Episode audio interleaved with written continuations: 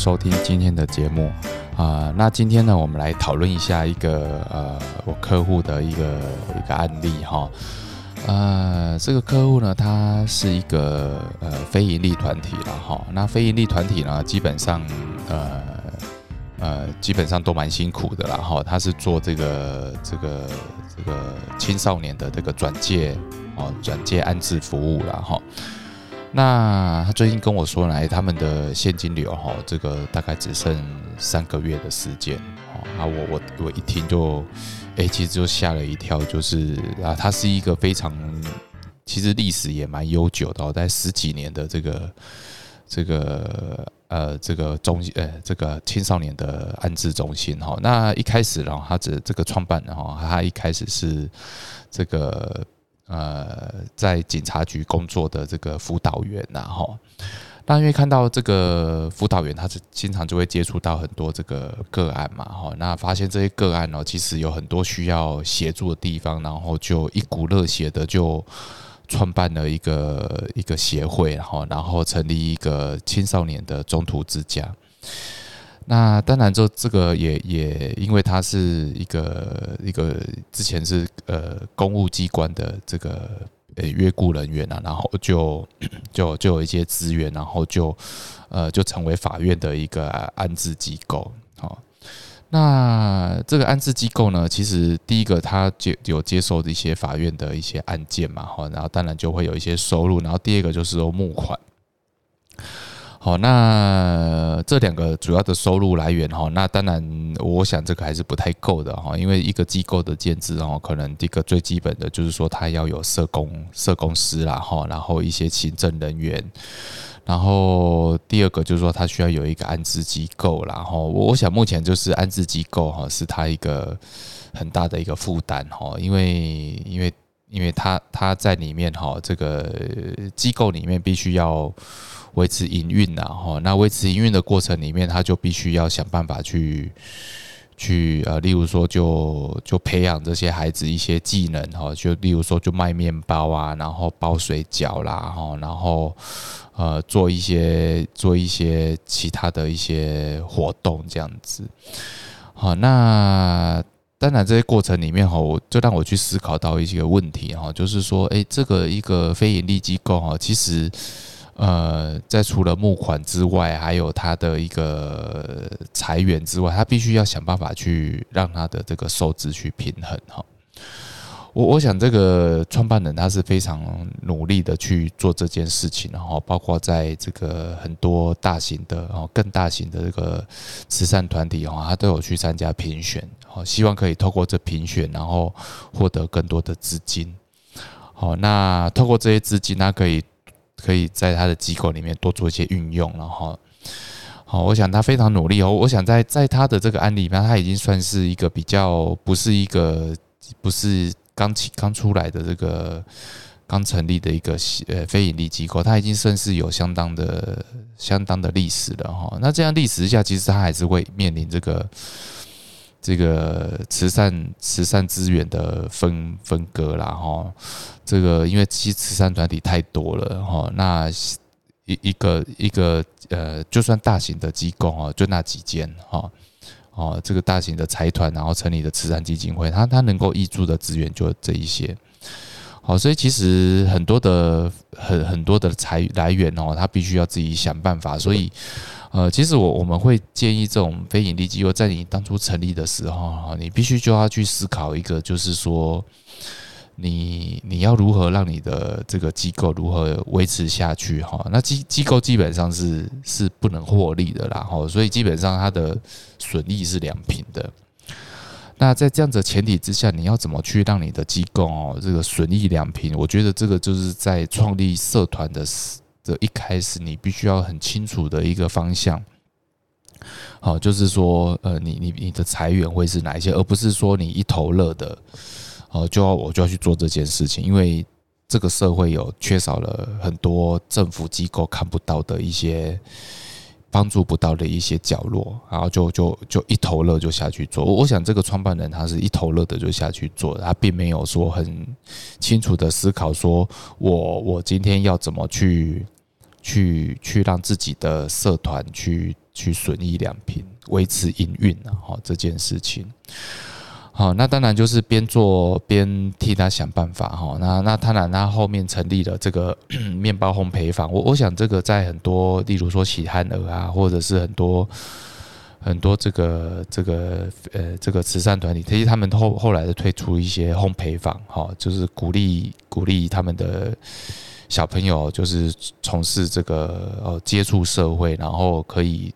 除了自己谋生之外，也可以锻炼一个技能。我想，这这个在目前我这个客户的案例里面，其实他也有成立自己的面包房，然后透过卖面包，透过卖卖伴伴手礼，然后其实，呃，就是也也相对的让这些小孩哈可以有一些事情做了哈，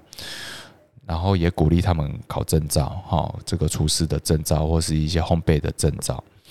好，我想这个是非常不错的哈。好，那当然了，还是要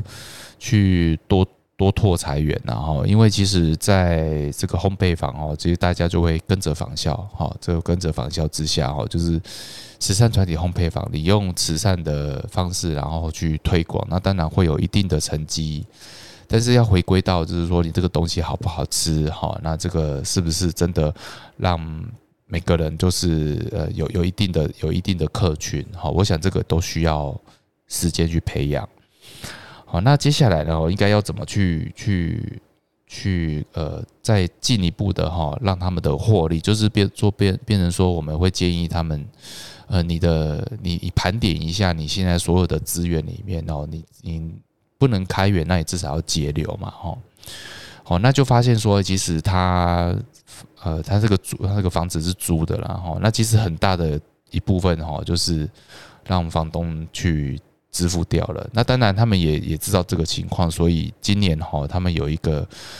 很很很慈善的董事哈，就把一个土地捐出来哈，然后希望他们在这个土地上面哈，这个做永续的经营哈，然后去盖出一个房子。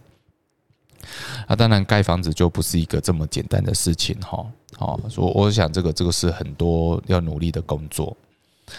那当然一大部分就是说，这个这个租金很高了哈，所以所以他是不是应该要思考一下哈？这个未来的一些不能开源，也要学会节流了哈。那那这个部分都要就要努力去降低哈。那第二个就是说。你你第一个开源的情况下，你除了现在的烘焙坊，然后还有还有做一些其他的水饺贩卖之后，还可不可以再多一些哦？例如说，哈，他的机构里面可不可以呃这个培训啊，哈，或者是说鼓励鼓励呃，就是做一些训练的东西，然后增加一点收入，或是哈这个多去接这个政府的案子哈，因为他基本上已经有一些。有一些这个这个这个字呃，有一些历史，所以他的他的背景哈，在官方的呃社会局啊，或是说这个社团法人哈，他都已经有相当的资历了哈，那也有一些资源的介入中，那是不是可以拿到更多的案子？好，那第第三个就是多跟一些呃文创品牌哈，多做一些活动哈。就说让这些小朋友呢，他其实他就是一个团队哈，他能够在透过这些团队里面，他可以透过一些品牌的连连接，然后可以做一些什么活动，然后可以多一些收入哈。我想这些这些可能就是尽量去想出一些办法哈。那当然，我觉得说这个呃，创办人很辛苦啦，就是说一般。啊，要努力的，要努力的去提升自己的知名度，也不是那么容易哦。尤其是它只是一个区域性的一个慈善团体。那慈善团体呢，其实呃，慢慢的也要走入这个大型化了哈。例如说，有一些比较知名的一个宗教团体然后一些基督教啦，或是这个佛教，他们本身的一些慈善的资源就相当的丰富。哦，我我想就是说，他们运用他们。呃，这个知名度，然后建立一个北中南的据点。那地区型的慈善团体呢，是不是能有一些机会哈？就是说要大型化哈，那透过一些方式去联合哈，然后一起争取一些资源。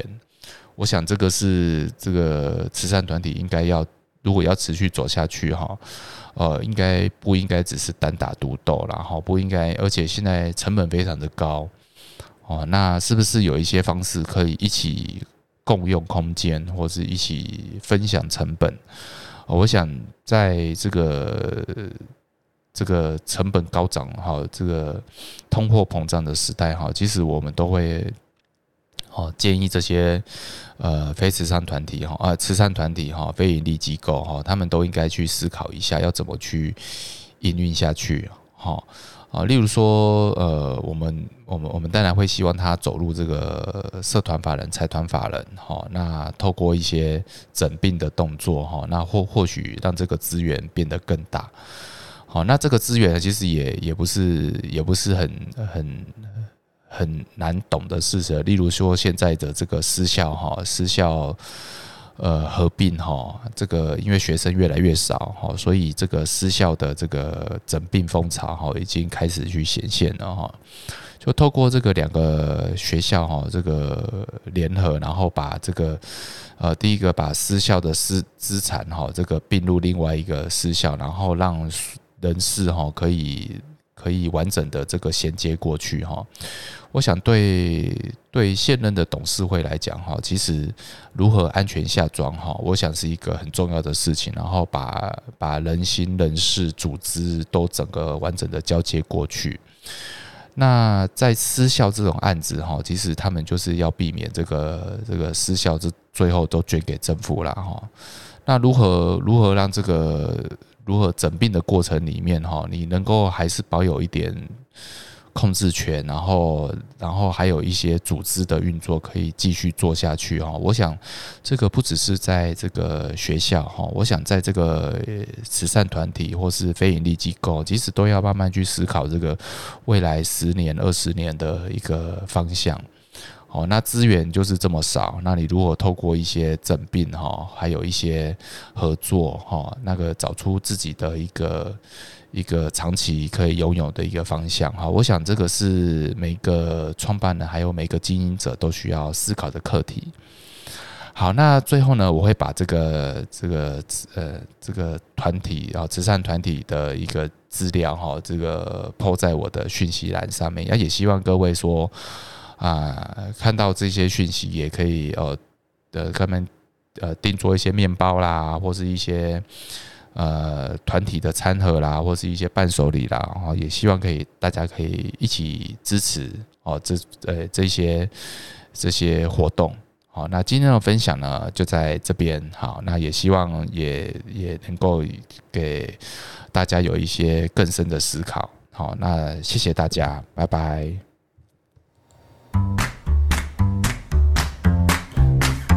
本节目由重实联合会计师事务所赞助播出。